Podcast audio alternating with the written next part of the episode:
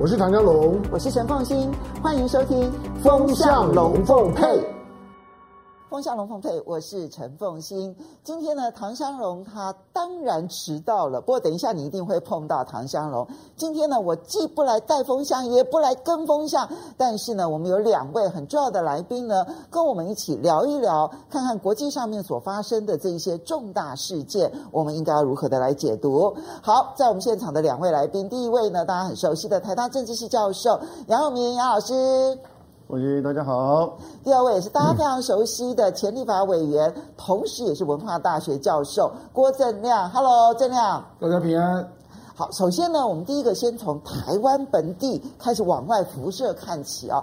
昨天呢，其实有一则访问，如果熟悉两岸事务的人呢，其实都知道，它其实是一个很重要的讯息。这个呢是大陆的两岸研究的相关学者，他叫做周志怀。如果你对这个名字不熟悉的话，那我帮你回忆一下，在二零一六年呢，当时呢，蔡英文总统就职演说的时候呢，他在演说一结束了之后，大陆立刻就有学者然后出来说，蔡英文的演说已经过关了。这一位就是周志怀，当然。整个事件后来经过了几个小时，大陆内部的讨论急转直下，然后整个的态势呢就变成了这一个呃整个的台独的这个倾向呢，那么认为蔡英文仍旧没有过关。不过这也凸显了一件事情呢，就是周志怀其实在两岸政策上面是很重要的传达讯息的一个角色。然后第二个是，其实他是鸽派。可是呢，周志怀呢，他在接受访问的时候呢，他说，如果今年年底的选举，民进党仍旧一党独大的话，大陆将要建构解决台湾问题的新机制。什么叫做建构台湾问题的新机制？也正好在昨天台北论坛，那么举行了这个研讨会。在这个论坛当中呢，我们看到了，就是包括了文化大学社科院的院长赵建明，赵院长他提出说，大陆将要提出对台的方略，这个方略可能会更加的全面性，而且更加的单边性。那么，这个苏启苏教苏老师呢，他的话就说得很白了，他说中共将要单方面的来处理台湾，不再跟台湾谈判了。究竟从周志怀老师的，从周志怀的这个说法，一直到这个赵老师还有苏老师的这个看法，潘老师，你觉得现在凸显出来的讯息到底是什么？我想昨天那个会议是我主持的嘛，嗯，呃，因为我就是舒淇老师今年开始邀请我，就是一起来帮助台北论坛。我在上个礼拜，呃，就是请了吴益珊院士谈中美关系，这个礼拜我就请。赵建明院长来谈两岸关系，今年这一整年的展望。吴玉山讲的其实是美国跟他的盟邦已经和中俄之间在东边、西边各已经开始建构这个新冷战，第二次冷战。那赵建明老师就花了一个小时谈到整个从去年开始，他讲的叫一变三化，也就是中国大陆对台湾的这个和平。这个统一的这个政策哈，已经开始有转变，而三化呢，就谈到了这些三个主要的这个变化。那他是谈到有关于，应该是在去年十九大第六中全会里面，有提出来一个叫做新时代哦，党解决台湾问题的总体方略，党当然就是共产党。然后呢，这个可能会在这今年年底的二十大，今年年底的二十大应该会在台湾的，就是说我们的这个选举，今年台湾的选举是针对县市长的选举，是之后哦会举办。那在这个二十大里面，现在大家都认为，从赵建明到周志怀到苏启，都认为在这个二十大会把这个所谓新时代党解决。两岸问题总体方略，把它完全推陈出台，而且会是一个很全面的总体方略嘛。那刚好前天新华社有个新这个报道，就连续三次的谈中国大陆的学者在解读这个总体方略，大概的内容跟他的几个观察点。嗯、所以你觉得周志怀他接受访问这件事情，不是一般的访问，而是一个被安排的访问吗？对，各位知道，刚才凤馨也提嘛，周志怀不是强硬派，嗯，他是温和派，他是华华东师范大学很重要的重点学校，有关于台湾研究中心的主任。他的一些发言过去是站在比较是，就是说温和派，因为即使是他认为说这个，就是说中国大陆会独自单独的来处理哦台湾问题，最后他还是希望说两岸之间能够以和平解决，哦能够达成这样子的一个就是两岸的问题，而且他提所谓是要积极和平，而不是消极和平。消极和平就是说台湾不断的拖，台湾靠的跟美国的关系。然后呢，产生这种就是说两岸的对峙，他觉得那个即使是没有发生战争，但那也是一个消极和平。所以你可以想象，周志怀其实是比较不是那种强硬派，但强硬派他自己也都说出来的这个话，他说的话其实你看呢，他说，温和派讲出来的话都变强硬了。对，那舒淇就更进一步的，他去解读这样子的一个文件，新时代，新时代什么意思？新时代就是看在现在两岸关系的这个僵局，好，以及以及他就说了，民进党对大陆是零，对美国是一百，啊，比如说花采取的这个态度所花的这个精力，你这样子当然是逼的大陆必须要解决台湾的问题。同时，新时代是指的是台湾内部的内政啊的这种变化，慢慢的走向一党制。国民党在几次的这个就是选举跟公投当中。啊，出现了这个问题。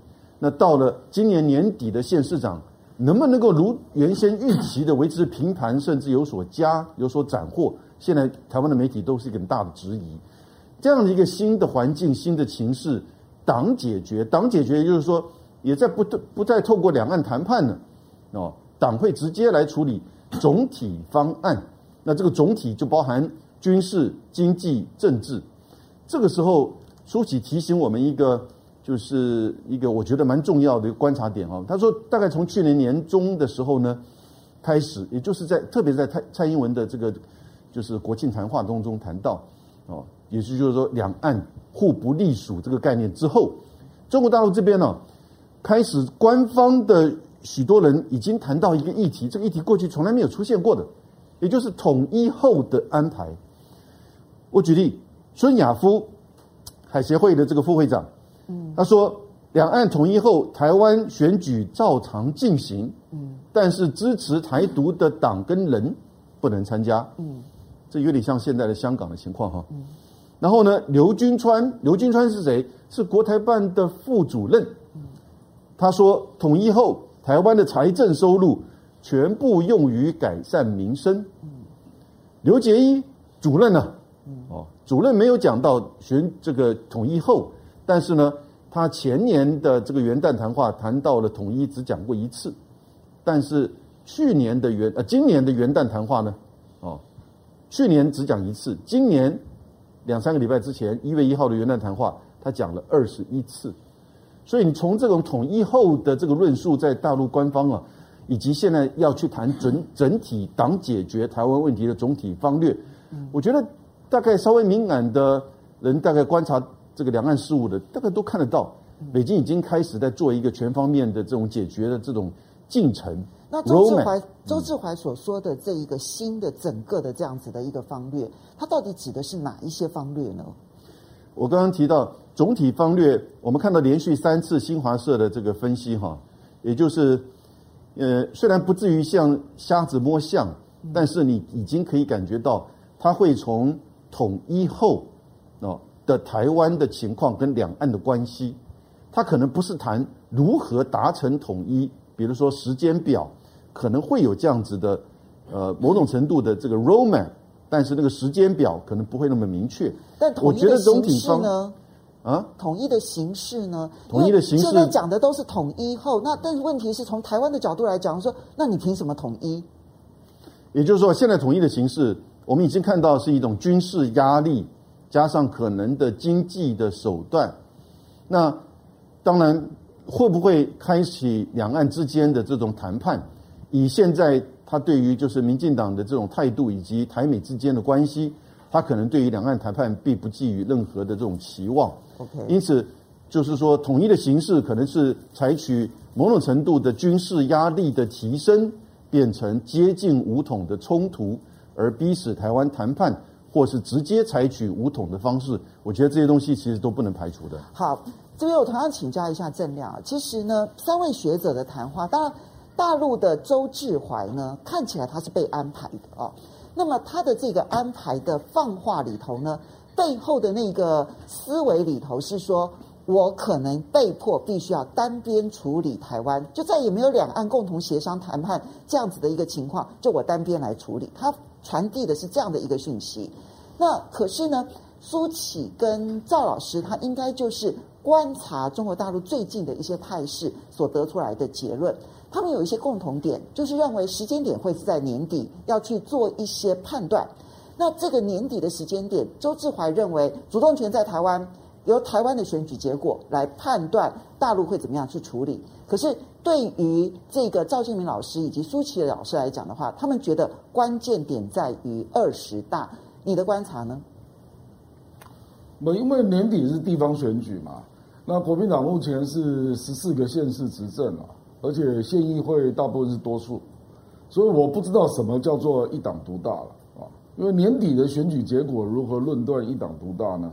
因为立委跟总统并没有改选啊啊，那所以这个指标会不明啊，因为一般都认为国民党年底至少还是可以维持十到不知道多少，我觉得是十个以上啊啊的县市啊，那所以你很难论断。这个叫不叫一党独大了？那第二个，我倒是觉得它里面有一些论述上的政治上的矛盾啊。比如说，他讲到统一后还是可以选举，可是排除台独政党参加。那如果民进党被认定为台独政党，那民进党一定会全力阻止这个局面的形成嘛。所以就注定不会让你有统一后的安排这个局面的形成，因为对民进党来讲，统一后就没有他了嘛。所以势必会在统一过程中全力抗拒，这个几乎是必然的结果啊。那可是他又讲到，因为他必须要排除外力跟民进党当局的干扰，所以必须单方面要提出一些统一后的安排的这些论述啊。那事实上也就相对意味着没有共议统一这个程序啊。那也就意味着国民党所讲的九二共识已经被废除了，因为这个已经没有意义了。所以他这个论述实际上潜藏的政治矛盾是很严重的。就第一个，你是激化了民进党全力抗拒；那第二个是废除了国民党在两岸和平统一的过程中可能扮演的正当角色。嗯，所以我就不知道他这个论述是要干什么了啊。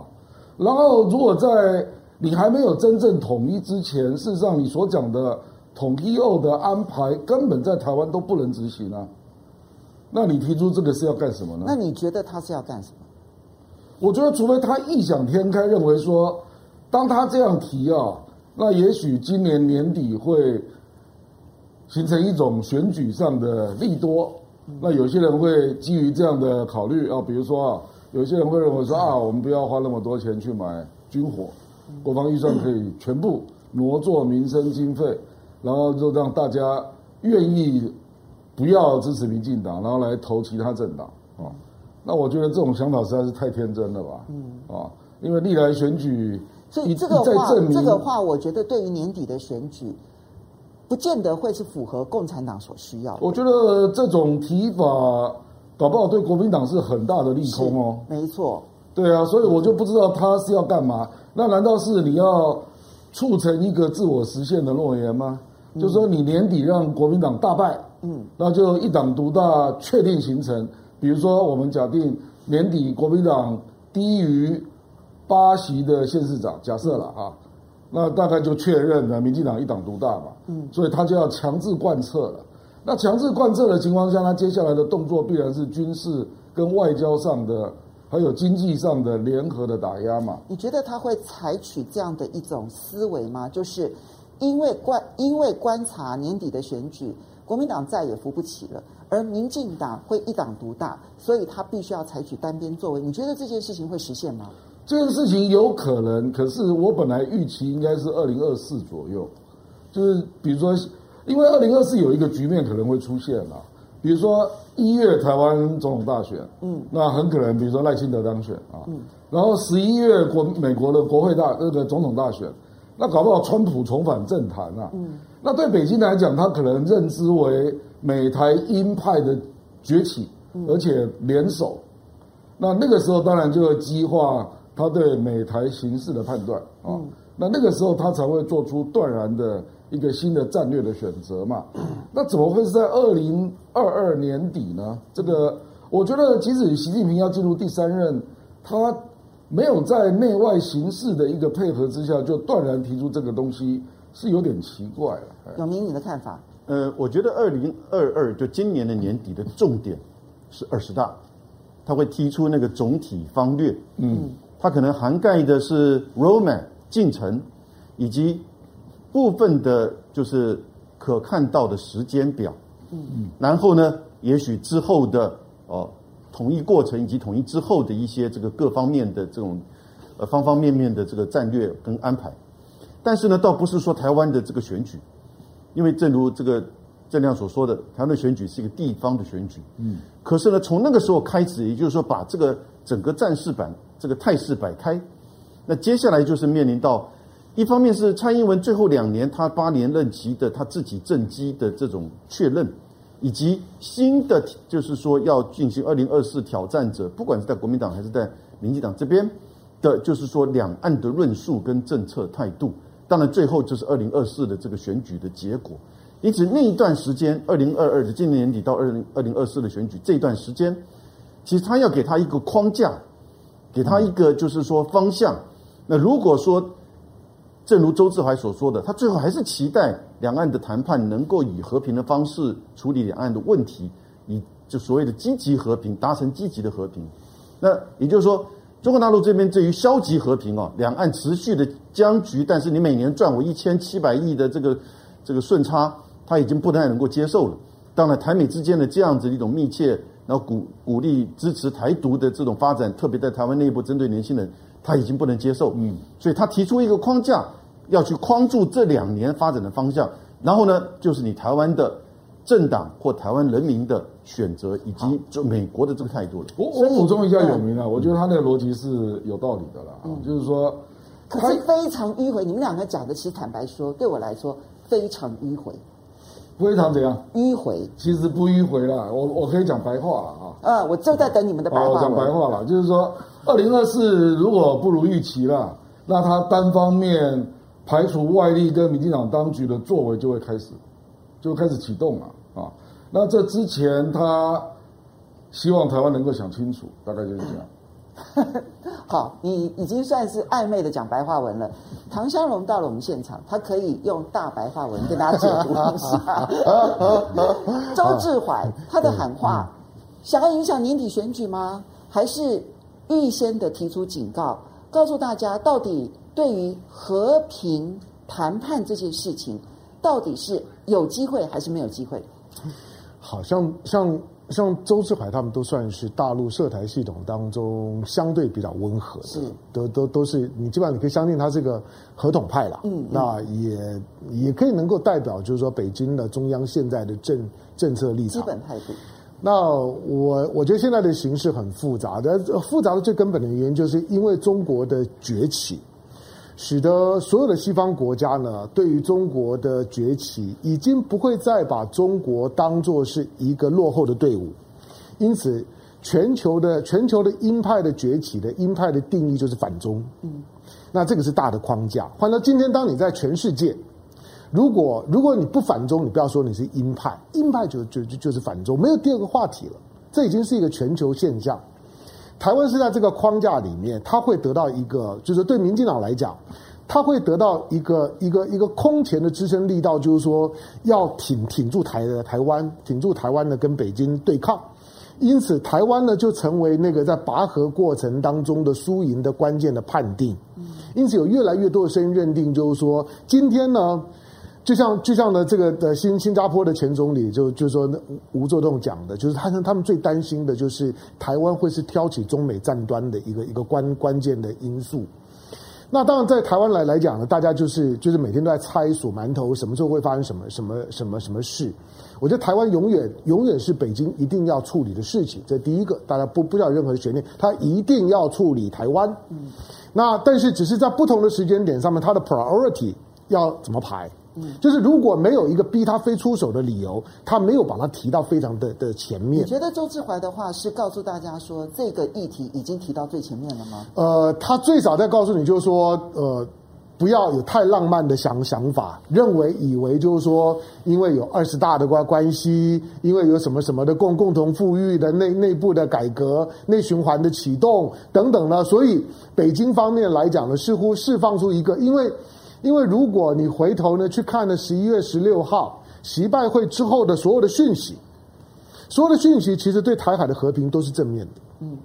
那因此，大家也得到了这个讯讯息，包括我们之前也分析过，外资开始回来买嘛，买台股，然后呢，然后呢，美国呢也也出手，主动的冷却台美之间的关系。是，那你看到的就就是包括了十二月九号的这些什么什么民主峰会等等，好，那都没有了。其实都包括了赖清德这一次去洪都拉斯参加就职典礼。嗯他只有过境洛杉矶跟旧金山，没有错，其实没有大肆安排。是，就是我我们一直在提醒，说十一月十六号之后，美国对台湾采取一种冷却处理，那个冷却处理就是不希望让让两岸之间的激化去干扰到当下拜登最急迫要处理他自己内部问题很很麻烦。那周志怀的喊话呢？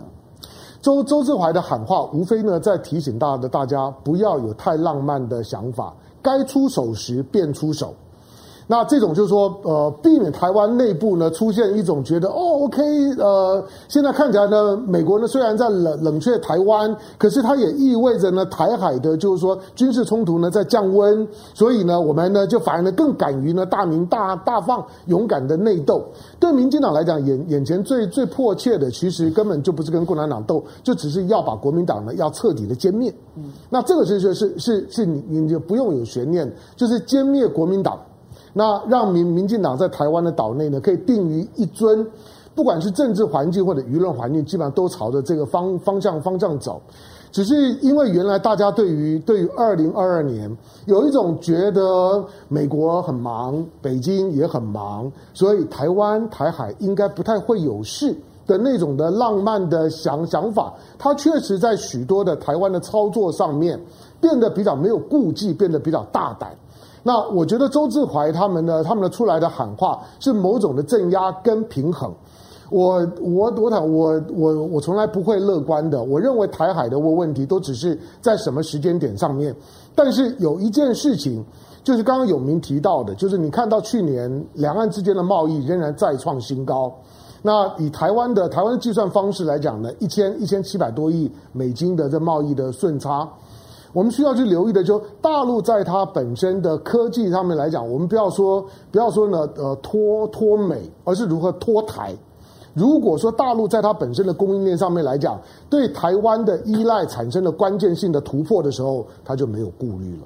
好，这就是刚刚永明其实跟郑亮其实都有提到说，如果说周志怀是在暗示着二十大会有一个新的框架安排，而这里面军事的、经济的、政治的手段都会。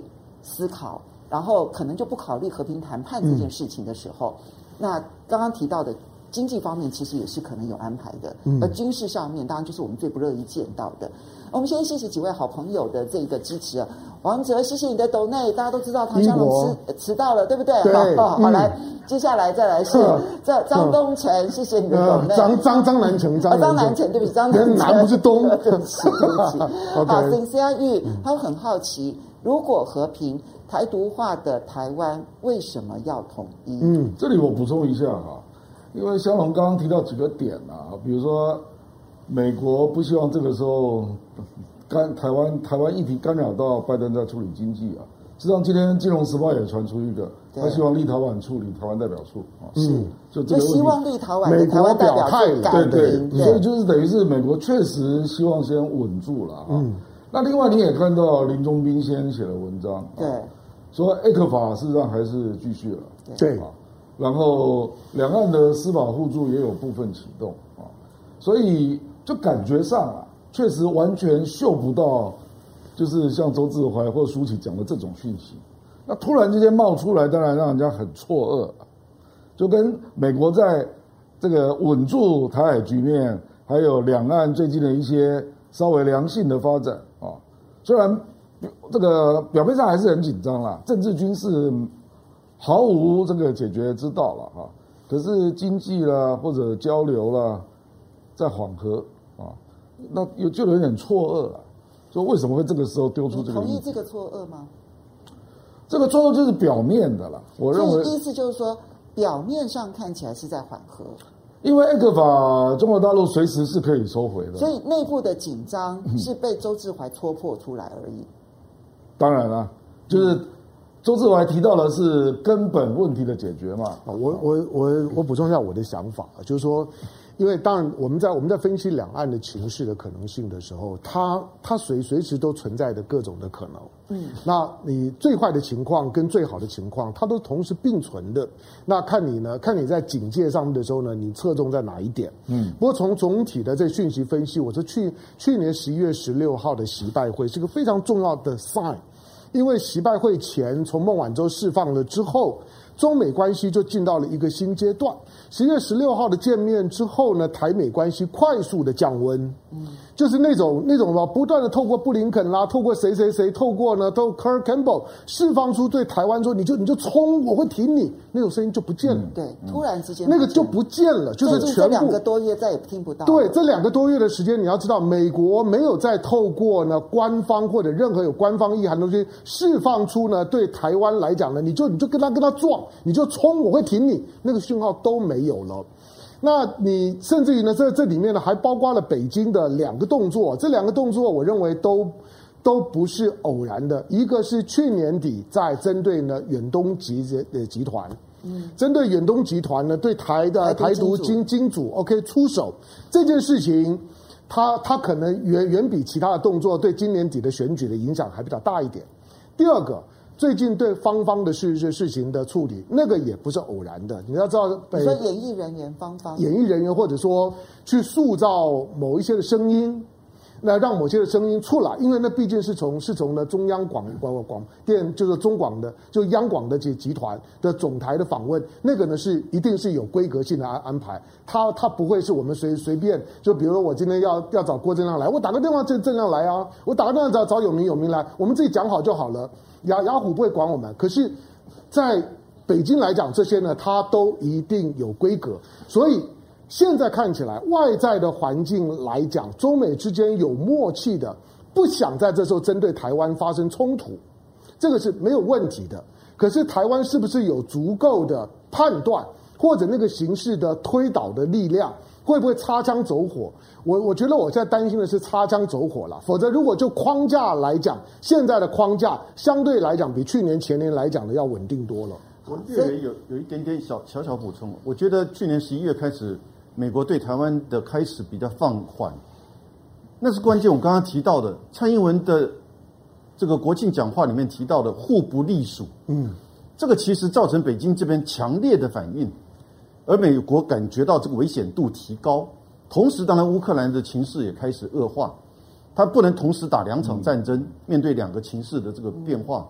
嗯但是呢，蔡英文讲的互不隶属，以及民进党，你看到他连台独顽固分子都公布三位，然后呢，北京对于民进党对于蔡英文，哦，已经大概是放弃了，定调定性了。所以呢，现在关键就是习近平怎么认定在二十大之后。他的第三任，他要怎么处理台湾问题？嗯，最后的关键是他拍板。嗯，现在他已经提出来好几次的讲话，这个讲话被集结成为叫一个总体这个方略。这个总体方略到二十大会把它细部细部化、具体化，看得出来他已经交代下去。哎，你们要提出来，我们对台湾的总体方略，照我们前面照我前面的几次的这个态度讲话，形成这个东西。你看到新华社连续的几个报道。然后呢，对台涉台学者的这个谈到，我我们这个话题必须要有一个收敛了哈。嗯，其实整体来说，我想大家都同意，年底之前大概两岸的局势是和缓的，这毫无疑问。中美之间其实都有这样的默契，而台湾跟大陆之间恐怕短期之内也不会发生重大的冲突，只要没有擦枪走火是和缓的。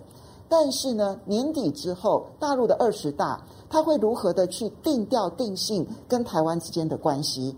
这个时候，他的那个框架方略就出来了，包括他认知还有没有和平谈判的空间，以及如果没有和平谈判的空间，他的军事经济的战略要怎么走？这个恐怕我们在年底的时候还会再来好好的。其实，过年年底还有另外一个变数，嗯，就是美国其中选举可能民主党大败。是啊，就是美国的选举、嗯、台湾的选举，然后再加上中，那在这两场选举之下，中国大陆才会去定调定性，它二十大的时候的对台的整体的总体方略嘛。嗯，这就是我们现在能够看得到的一个现实，外弛内张。嗯，好。不，我们接下来就来看拜登啊。拜登呢，一周年，一周年呢，他在记者会上面呢，其实对于自己的政绩是夸耀不已，自夸成就空前。但是全世界其实都解读拜登现在疲弱不堪，因为不只是民调声望非常非常的低，而且现在看起来对内对外的成绩单里头都有极大的压力，比如说。对外的部分，它确实有一些些成绩，比如说把欧盟都已经拉到自己的盟友这个环境里头，摆脱了川普川普的阴影。对内的部分，它也确实交出了一点二兆美元的基础建设方案的成绩单。但是大家都知道说，你对外阿富汗的时刻这个问题，大家记忆犹新。然后对内的部分，通膨问题非常的严重，而且看不出他解决的方案。我们先请这个杨老师你来看，拜登就职一年，究竟这一年下来哦，拜登是让美国重启希望，还是反而更加的确定整个美国结构要再做世界霸主越来越困难？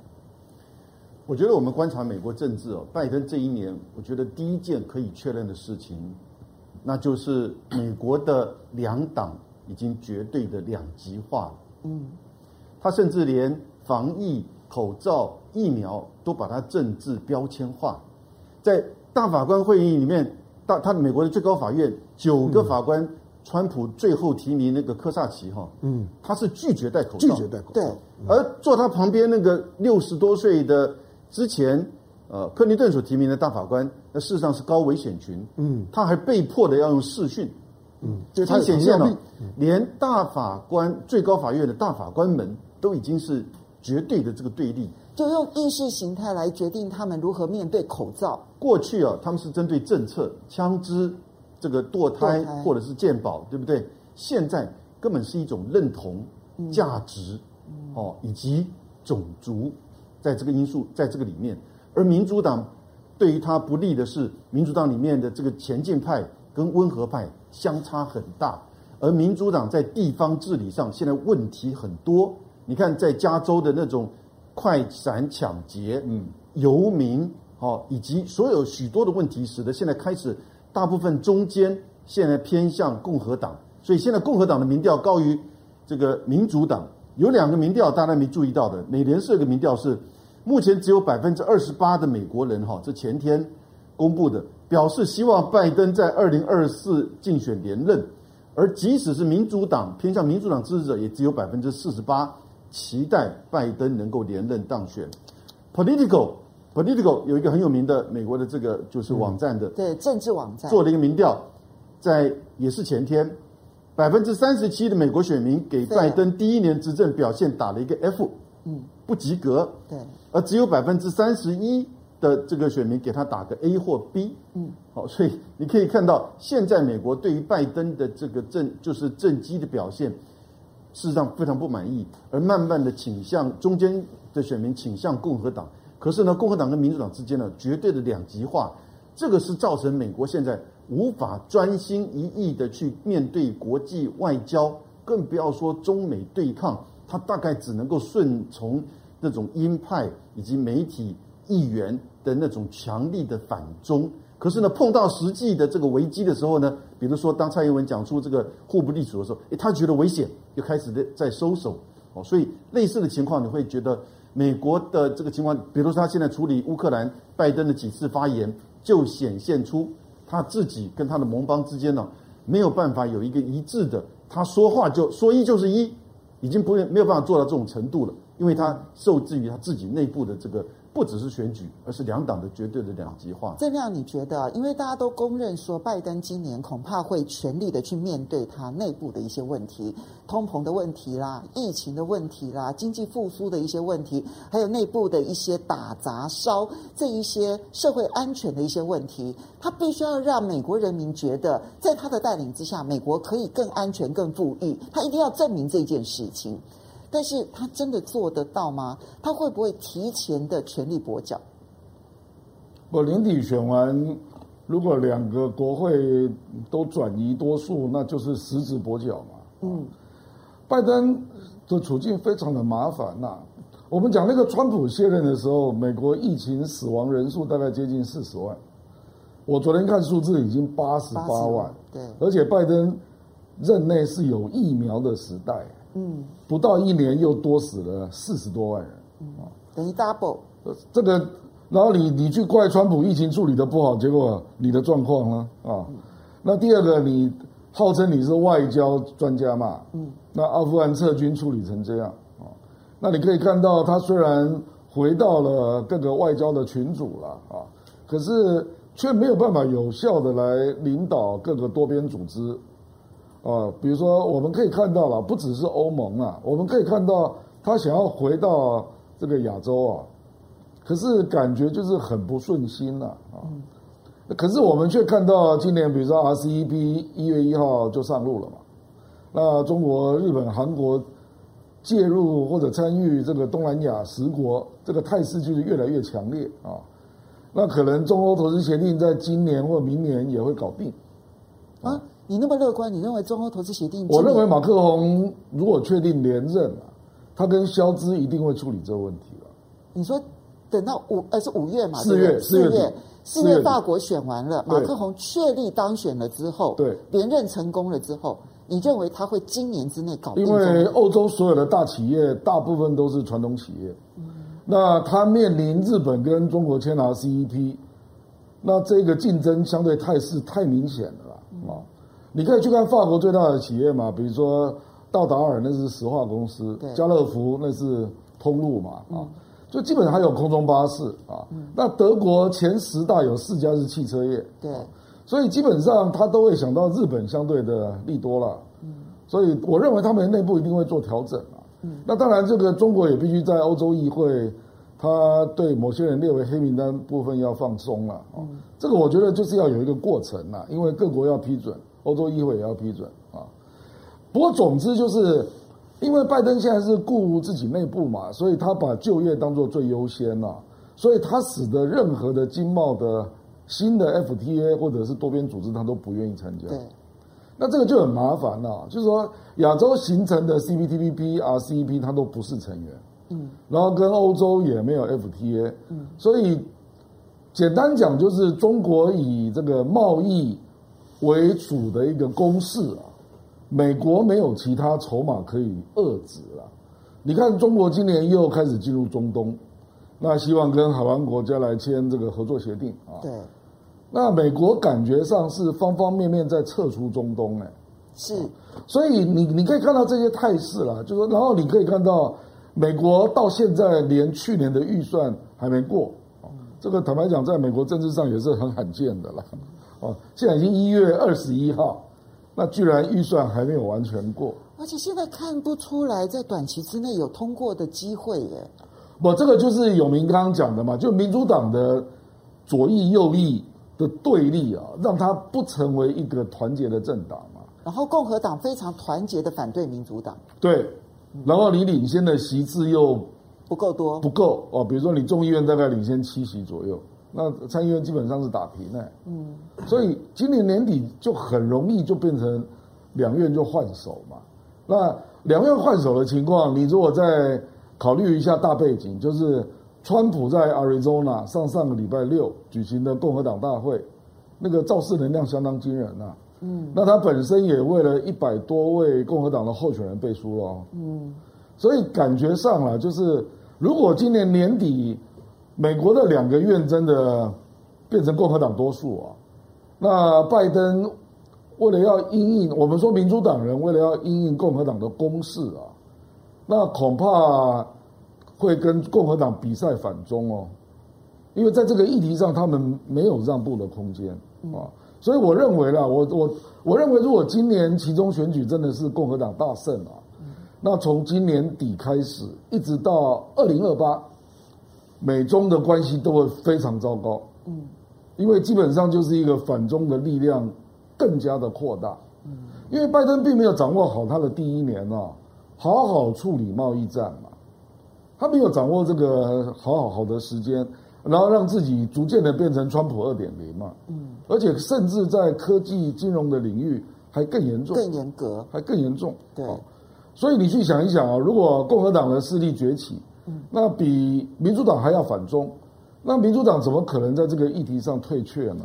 好，所以你刚刚提到的是，现在他所面对的问题，你这中间几乎就跳过了拜登能不能在今年努力的让他年底不要选输，事实上不可能，你就觉得他直接就是到年底会选输了。对，好，所以肖龙你怎么去看待？拜登上任一年，虽然他说他自己的成绩单非常的好，但是你会发现、啊，不要讲说说美国内部的媒体，我看全世界的媒体，包括《经济学人》，几乎没有一个人觉得拜登能够做得好的。所以他未来这一年，一直到年底选前，似乎都看不出他有挽回自己声望的可能性。那全世界媒体对于拜登现在的处境，那个大概也不用装吧，看也看得出来，他现在当然是焦头烂额的时候。只是我们从这历史上面来看的时候，因为拜登现在的情况，他比较像是一九七六年的卡特。那一九七六年的卡特啊，他上来只是只是做了一任。一个民主党的总统，虽然现在大家对卡特的评价是是不错的，是，可是你要知道他他那四年他只能做一任了，他焦头烂。为什么？他是一个标准的危机处理总统，就是他上来之后是要收拾越战之后啊美国的那种的心理上的破败，而且他是标准的每一个危机都没有处理好。没有错，没有错，没有错，这就是我我接下来讲的重点，就是说一个危机处理的危机处理的总统，你现在看到的拜登也像是一个危机处理的总总统。他现在所面对的危机，除了除了像是阿富汗的撤军的那个技术面上面来来讲，让人家觉得看笑话以外，即使阿富汗的撤军也不是他决定啊。所以你看到每摆摆在台面上的这些的议题，绝大部分让他焦头烂额的都不是他造成的，可是他必须善后。但是在政治的延续性上面来讲，人家不会这样子看的，人家就觉得说你上来了之后，我就是觉得一团乱啊。一团乱，最后总结起来就是你是一个危机处理总统，但是你危机处理失败，嗯，因此他要连任一定很困难。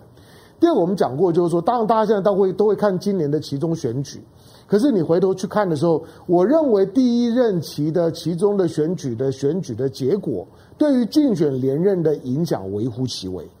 这个是从美国的美美国的宪政史上面你会看得到，即使是之前我说了，克林顿克林顿的第一次的其中选举也灰头土脸呢、啊，奥巴马的第一次其中选举也灰头土脸呢、啊。但是以拜登现在的状况，如果他在失去了参议院跟众议院的多数的话，嗯、会不会像郑亮所说的？他会跛脚彻底，就是通常到了这个阶段的时候啊，就就是就是白白宫跟国会呢就对撞嘛。对，就是我也有有筹码，我行行政老实讲，美国吧，今天现在的现在全世界都一样，基本上都是行政独大了。那国国会权大部分都是比较消极性的权利，就是我可以撤走，但是我很难去推动什么。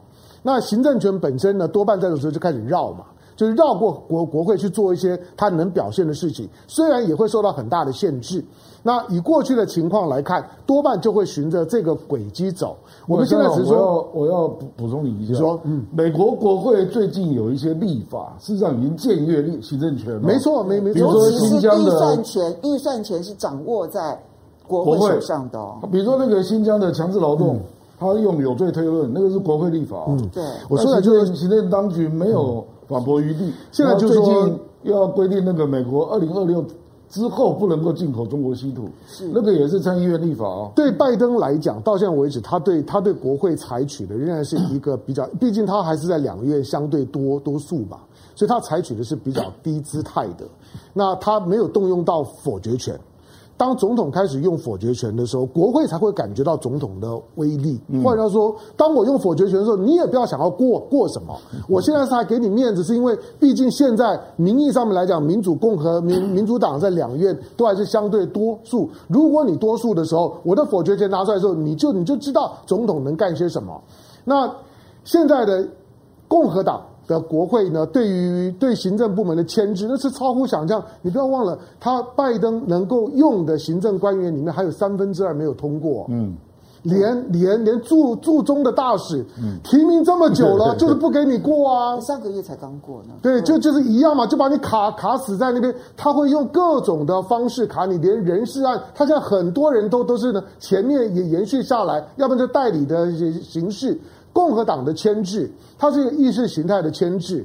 我我我之前我描述过，对，嗯，我觉得我们做一个结论，嗯，你判断拜登今年看起来其中选举是输定了，是不是？一定一定一定输啊！你跟你跟这个正亮的看法一样，嗯，只是你认为他输了之后，明年开始美国白宫跟国会的否决大战才会开始展开。嗯，对，因为这是美国的宪政制度设计上面来讲，本来就在对撞的过程当中呢，寻求妥协。那现在并没有对撞了，所以呢，白宫呢相对来讲比较迁就。我只是说，拜登终究面对的事情，就是他如果想到当年的卡特危机处理，一个一个处理不好，一直到一九七九年伊朗门的事，伊朗事情搞得更糟，他就垮了。好。我们先回应几位好朋友啊，在，Dennis Time，谢谢你的抖内，然后鼎新山也谢谢你的抖内。他说他看起来老共的左眼是今年底的时候，台湾县市选举会选出几个国民两党以外的第三方人选，因为他觉得国民党跟民族民进党在老共眼里应该都是台独党哈。好，来，接下来 P Chen，谢谢你的抖内，然后海娜，谢谢你的抖内，然后胭脂他说他感觉台湾跟。呃，大陆两岸都在演给美国人看，难怪有人怀疑贾博士根本就是卧底的，说不定早就已经谈好了哈。到最后会不会美国急着要让台积电转移？好，接下来我们再来看到吴统，他说习之所以会有第三任，就是为了要彻底解决台湾问题啊，这个是在大陆的全党全民的共识啊。好，那我们最后呢来谈的是，刚刚讲的是拜登，其实他上任一年，他的内部的形势看起来有点搞不定。但对外呢，最近啊，其实大家关心的是乌克兰的情势。美国、俄罗斯谈完了，诶，这个俄罗斯在跟北约谈，在跟欧洲安全议这个理事会谈，通通没有结果，反而情势更糟。所以现在呢，美俄再继续的谈。今天美俄的外交部长会会面，然后来谈这个俄乌克兰的情势。那么，但是拜登在演说的时候呢，说了一段话，让乌克兰吓坏了。他说：“呃，如果俄罗斯全面入侵乌克兰的话呢，那我们一定会给他强而有力的制裁。但是如果他是小规模的入侵的话，那么呃，盟友国对于要如何的来处理，我们是会有疑犹豫的、犹豫的。所以我们现在还不确定要如何来处理。其实他这一段话等于是告诉大家说，如果俄罗斯是小规模入侵乌克兰。”我们可能不会采取行动。在乌克兰这边，你看到的是美国以及西方盟国要抓抓不定他们到底要如何面对俄罗斯。可是另外一方面，我们看到在太平洋这边，西太平洋这边，中国大陆的官方媒体呢透露了，其实美国的三群航母的战斗群都在。都在台海这附近，有的在南海，有的正在驶往这一个西太平洋的路上，然后还有在日本横须港的这一个这个雷根号。所以刚刚郑亮所提到的，现在拜登可能就必须要全力的对准中国大陆，而没有办法再顾及乌克兰吗？怎么来对比？有名，我先说这个三十二艘。就是说，美国的各式的军舰现在都在印太地区，哈，三十二艘，三个航空母舰群，再加上两个，就是说这个两栖作战舰，啊，准航母。其实这是美国在处理，就是说一个重大危机的时候呢的一个标准模式，在另外一个可能会发生冲突的区域呢，维持一定的这个威慑力量。这个就是他现在在做的，因为乌克兰的层面海军。派不上太多用场。之前他曾经在黑海做过演习，但现在当然都不敢去了。波罗的海当然也不会去。所以有明，你的意思是说，就是因为乌克兰现在情势紧张，他必须要布重兵在西太平洋，避免印太地区发生战争。这是他过去处理很多的议题的标准的模式。但他当然不希望同时发生两场战争，他也没有办法去处理两场战争。但这种威吓的力量放在那边来避免，然后让他能够专心处理现在的乌克兰。嗯，拜登的十九号的发言透露出两个最重要的讯息。第一个，我们大家都知道，美国不会派兵，因为他讲，如果你大规模的入侵，我会让你有严重后果。那严重后果只有经济跟金融。对，他讲过很多次，美国不会派兵。是。第二个得到的讯息就是。美国跟北约啊之间，或者是跟欧洲国家之间，哦，事实上步调不一致。嗯，然后呢，美国摆不平，他没有叫办法叫这个法国、德国就直接听他说的话。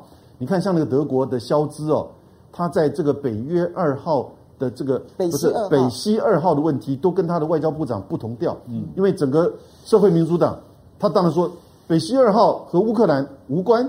嗯，那北溪二牵扯到是整个。它的这个能源，哈，以及就是和一切的这个相关的议题，但是呢，外交部长说，如果这个乌克兰情势恶化，那北溪二号想都不要想。现在基本上，其实你就看到这个外交部长，这个 Bell Book 这位女性外交部长，这个绿党党首哈，慢慢的开始在边缘化，慢慢的越来越像美国的外交部长哦。但是呢，在乌克兰的问题上，呃，前天啊，大家可能不太了解了。波罗的海三小国前天跟华盛顿提出申请，买装备，要把在他这个三角国里面的两亿美元的，就是反飞弹的系统，还有这个反装甲的这个飞弹哦，地对空的以及地对地的这飞弹转移给乌克兰。那现在就是昨天开始，华盛顿同意了，然后已经开始在做。同时的三角国要求美国要派更多的军队驻扎在这个三角国里面。哦，所以也就是说，其实大家已经在准备这个战争的可能的发生，然后呢，再协助乌克兰。这里面我就要回到我们一开始所说的哈，我所提的两岸的情势如果情绪恶化、持续恶化，会不会出现台湾的情势变成乌克兰化？乌克兰化几个特征：第一个，军事冲突了；嗯，第二个，经济凋敝。乌克兰现在人均 GDP 三千八百块美金而已哦。嗯，第三个，大国处理。乌克兰哪有什么角度去参加日在日内瓦的美俄的外交部长会议呢？乌克兰到目前为止几乎没有角色。第四个，乌克兰化是什么样的情况？大国不会出兵，因为它是处于两大国的直接的对抗，尤其它是核武国，这都很清楚的。台湾的情势如果变成乌克兰化的话，我们相较于乌克兰没有那么 lucky 哦，因为我乌克兰的战略的这个就是说位置哈，它紧贴的就是北约，它自己本身的国土又很庞大。所以呢，俄罗斯如果真要出兵，也大概就是帮助乌东的两个，就是说省份哦，短暂的出兵进出，有点像他进入哈萨克那样情况。但是呢，你在台湾呢，你你去靠你去贴谁靠谁，你就完全没有了。这边请教一下这个郑亮，你怎么看？因为一方面在乌克兰，其实美国的态度呢，那种犹豫啦、矛盾啦、不愿意出兵啦，然后要如何制裁，不愿意去把它给挑明清楚，甚至于是呈现出一个美国跟西方盟国之间对于要如何制裁俄罗斯还在犹豫不决而谈不定的一个状态。但另外一方面呢，在印太地区呢，海军上面呢布下重防。那么有些人解读说，哦，这就意味着美国现在权力只是在抗中而已。那对于乌克兰可能会放手，但是另外一种解读可能就像永明所说的，我现在布重兵的目的是为了防止这边出现第二场战争。我可能已经有准备，第一场战争，乌克兰的战争是要出现的。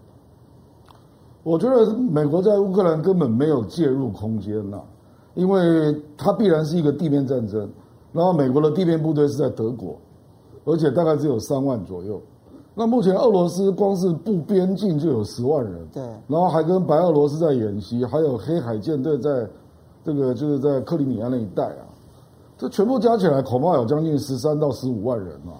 那美国三万人从德国过来要要多久时间呢？啊，那海军也派不上用场，因为黑黑海就阻隔掉了嘛，所以你基本上就只有用飞弹，用。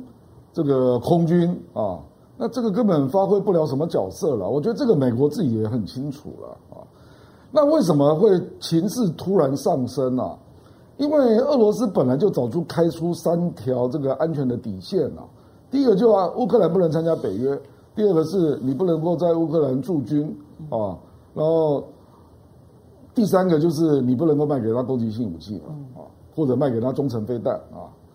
那美国本来已经同意在今天，今天是礼拜五，愿意提出书面答复。嗯。结果布林肯昨前天突然说他没有准备，他前天在乌克兰突然说他礼拜五没有要提出书面答复啊。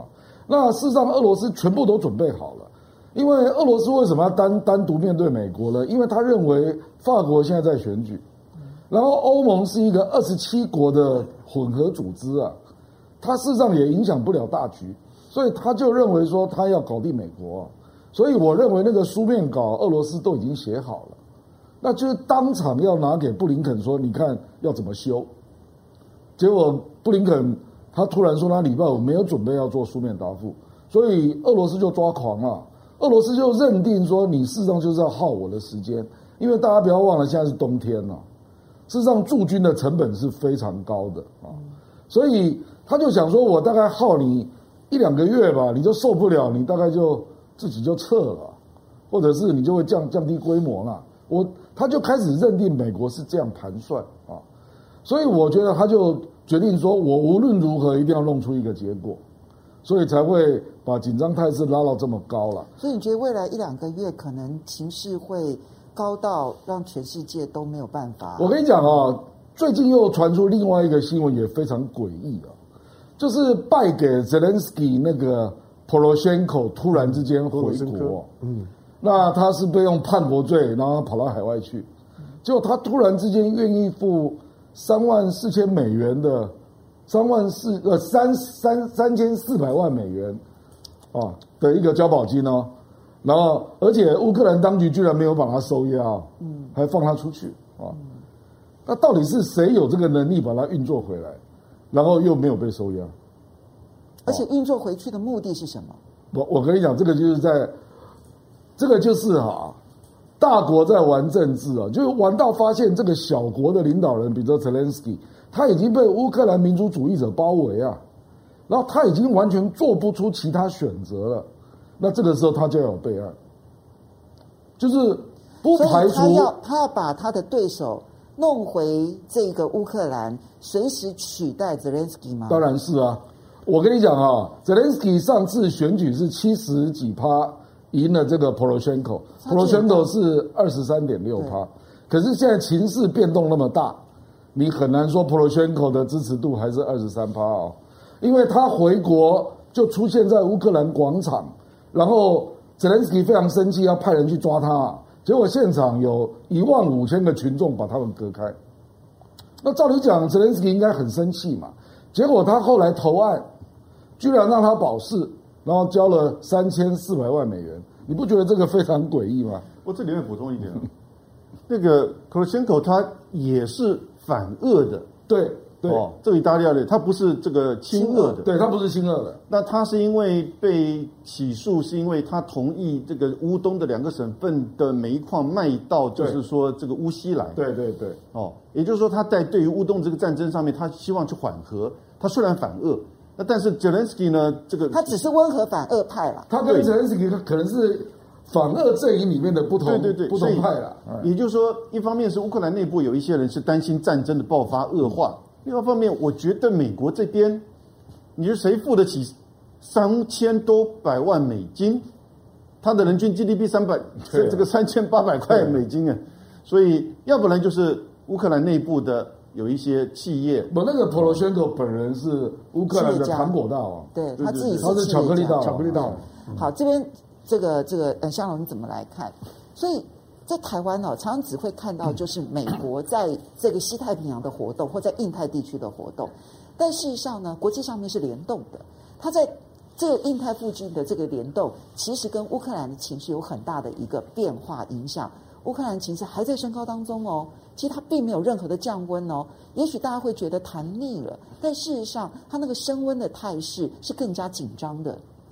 美国对乌克兰政治的操作是他传统的操作方式了，就是当他发现，就是说呢，一个一个他原来可以控制的国家，他内部的舆论呢出现了只有议员的声音的时候，他已经被舆论变成一滩死死水，发出来声音都同一个调子的时候，那这跟台湾有什么不一样？对，没没没错，这就是说，接下去对台湾他也可能是这样子操作，就是你不要以为就是说声音都一样，所以呢，所以呢，乌克兰很很团结，乌克兰全部都是呢那种呢要奋战到底的声音，所以呢，跟美国的立场是。错，美国没有想着想打仗。我们我们刚刚讲到，就航母战斗群。你想，如果美国真的要部署航母战斗群，你这时候不是应该部署在地中海跟黑海吗？对呀、啊。你的你的三个航母战斗群，你你你不是要起码分一个去吗？让你的让你的第六届舰队强一点。你为什么连黑海都不敢进去呢？这次乌克兰的事件呢，它会直接导致一个后果，就是以后呢，美国跟北约甚至英国连黑海都不敢进去了。黑海就已经了，已经就是已经变成俄罗斯的势力范围。这是这次乌克兰事件，不管最后结的结果怎么样，没有人敢进黑海，这是确定的。你摆出一副就是说呢，我准备要要挺乌克兰，我愿意为乌克兰打仗。如果大规模入侵，我就如何如何。第一个，它不是北约，美国已经把线画得很清楚，它不是北约嘛。那因此，我没有那种的，就是集集体安全的那样子一个迫切的压压力。第二个就是说。跟在乌克兰打仗来讲，刚刚郑亮讲了，那种的以陆战为主的形态，对美国来讲，对北约太不利了。那个那个基本上边境上面的那个那个军队啊，那俄罗斯俄罗斯很清楚乌克兰会打打什么仗。那美国我说了，你最简单的就是看他的航母战，每个人都知道，美国就是关切之所在，航母之所在。我我我关切什么问题？我航母就就过去啊！你看看，在当当初呢要修理金正恩的时候，是两个航母战斗群沿着呢朝鲜半岛的两边摆上来，靠近三十八度线。芝加哥号的，就是说呢，和核潜舰呢露出来给你看，告诉你就我就已经摆在这这这里了。甚至于他告诉你，我的我的我的我的这个就是说呢，Delta 的这个就是说的特他的特种部队，就是呢就是海豹海豹海豹部队的那种去猎猎猎杀宾拉登的那种的斩斩首行动的特种部队，都已经在航母都已经在在潜舰上面，他都已经告诉你，他们都已经上潜舰了。